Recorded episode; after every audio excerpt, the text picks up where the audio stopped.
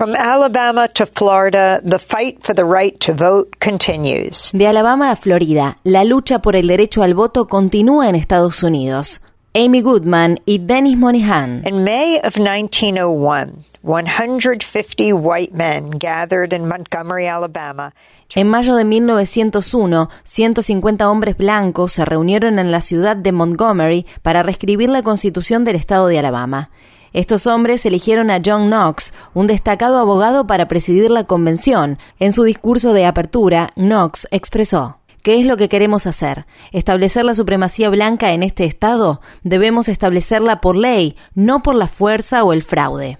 Y añadió, proteger la sacralidad del voto en cada rincón del Estado es nuestro deber supremo la nueva constitución del Estado legitimó y estableció un marco formal para el racismo al que estaban sometidas las personas negras de Alabama, al privarlas del derecho al voto y endurecer aún más las leyes segregacionistas de Jim Crow. En Alabama se gestaron muchos de los mayores logros del movimiento por los derechos civiles. La ley del derecho al voto de 1965 fue promulgada pocos meses después de la histórica marcha por los derechos electorales que tuvo lugar desde la ciudad de Selma hasta Montgomery, capital de Alabama, ese mismo año. El 80% de la población del condado de Lowndes era negra y sin embargo ni uno solo de los residentes negros del condado estaba inscrito en los padrones electorales. El pasado noviembre, más de 120 años después de la ratificación en 1901 de la Constitución racista de Alabama, los ciudadanos finalmente la modificaron.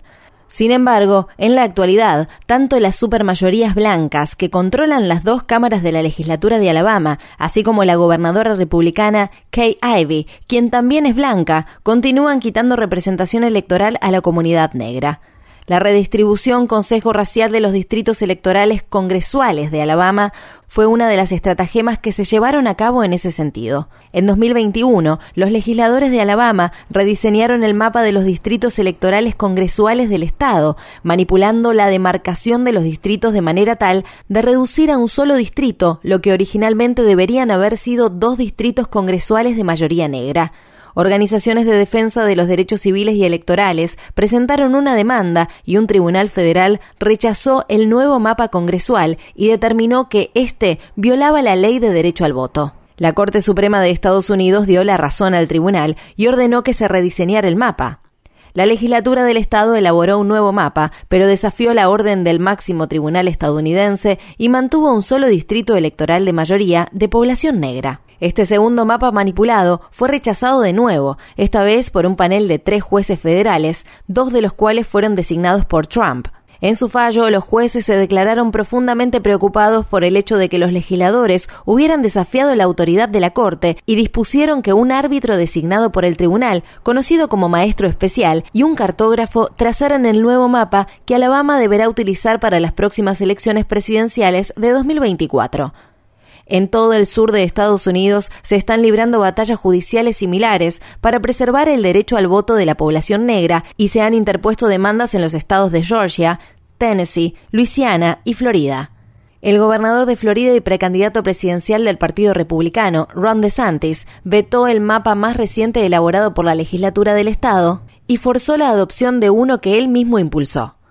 Un juez rechazó el mapa propuesto por DeSantis por considerar que éste había sido manipulado con sesgo racial. El obispo William Barber, fundador y director del Centro de Teología Pública y Políticas Públicas de la Escuela de la Divinidad de la Universidad de Yale, dijo a Democracy Now! DeSantis and those with him, they don't want to talk about the real record. That's why they redistrict illegally. DeSantis y quienes lo apoyan no quieren hablar de lo que verdaderamente está pasando en Florida. Por eso, redistribuyen los distritos electorales de manera ilegal. Las estrategias racistas que restringen la participación electoral de la población negra provocan muertes, porque cuando se limita el derecho al voto y se despoja de representación a la población negra, se permite que personas extremistas sean elegidas. Estas, una vez en sus cargos, pueden obstaculizar el acceso a la atención médica, la obtención de salarios dignos y la lucha contra la pobreza. Y cuando se hacen esas cosas, la gente muere. Las malas políticas públicas provocan muertes. La retórica racista y la división pueden crear un contexto de muerte, dar a la gente licencia para matar, Todo eso es potencialmente mortal.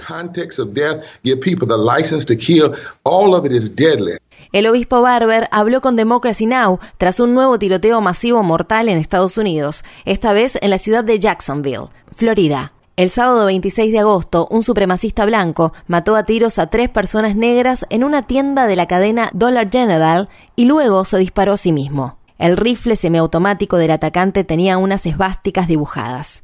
Las fuerzas de seguridad han afirmado de manera contundente que la masacre tuvo motivaciones racistas. La cobertura informativa del tiroteo masivo quedó en un segundo plano cuando el huracán Idalia azotó Florida, pero la comunidad negra de Jacksonville no ha olvidado lo ocurrido. En conversación con Democracy Now, Rondy Hurst, un activista por los derechos civiles, historiador y escritor de Jacksonville, expresó: este huracán de racismo con el que hemos estado lidiando en la comunidad de Jacksonville no es nuevo. De adolescente, Hearst lideró protestas en los bares segregados de Jacksonville, a los que tenían prohibido concurrir las personas negras. El 27 de agosto de 1960, en lo que se conoció como el Sábado del Hacha, estos jóvenes que se manifestaban de manera pacífica en el marco de estas sentadas fueron atacados por una turba de 200 personas blancas armadas con hachas y bates de béisbol.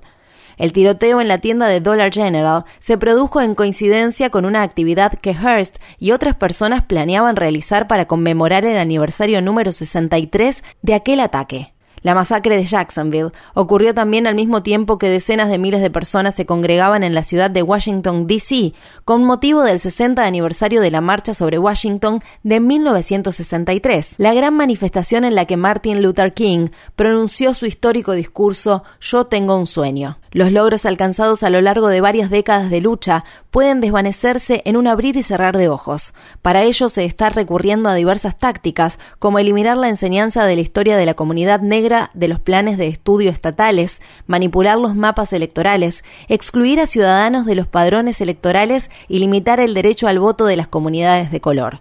Todo esto está sucediendo ahora mismo en legislaturas estatales de todo el país. Solo una fuerza más poderosa, el poder del pueblo, podrá hacer retroceder esta marea.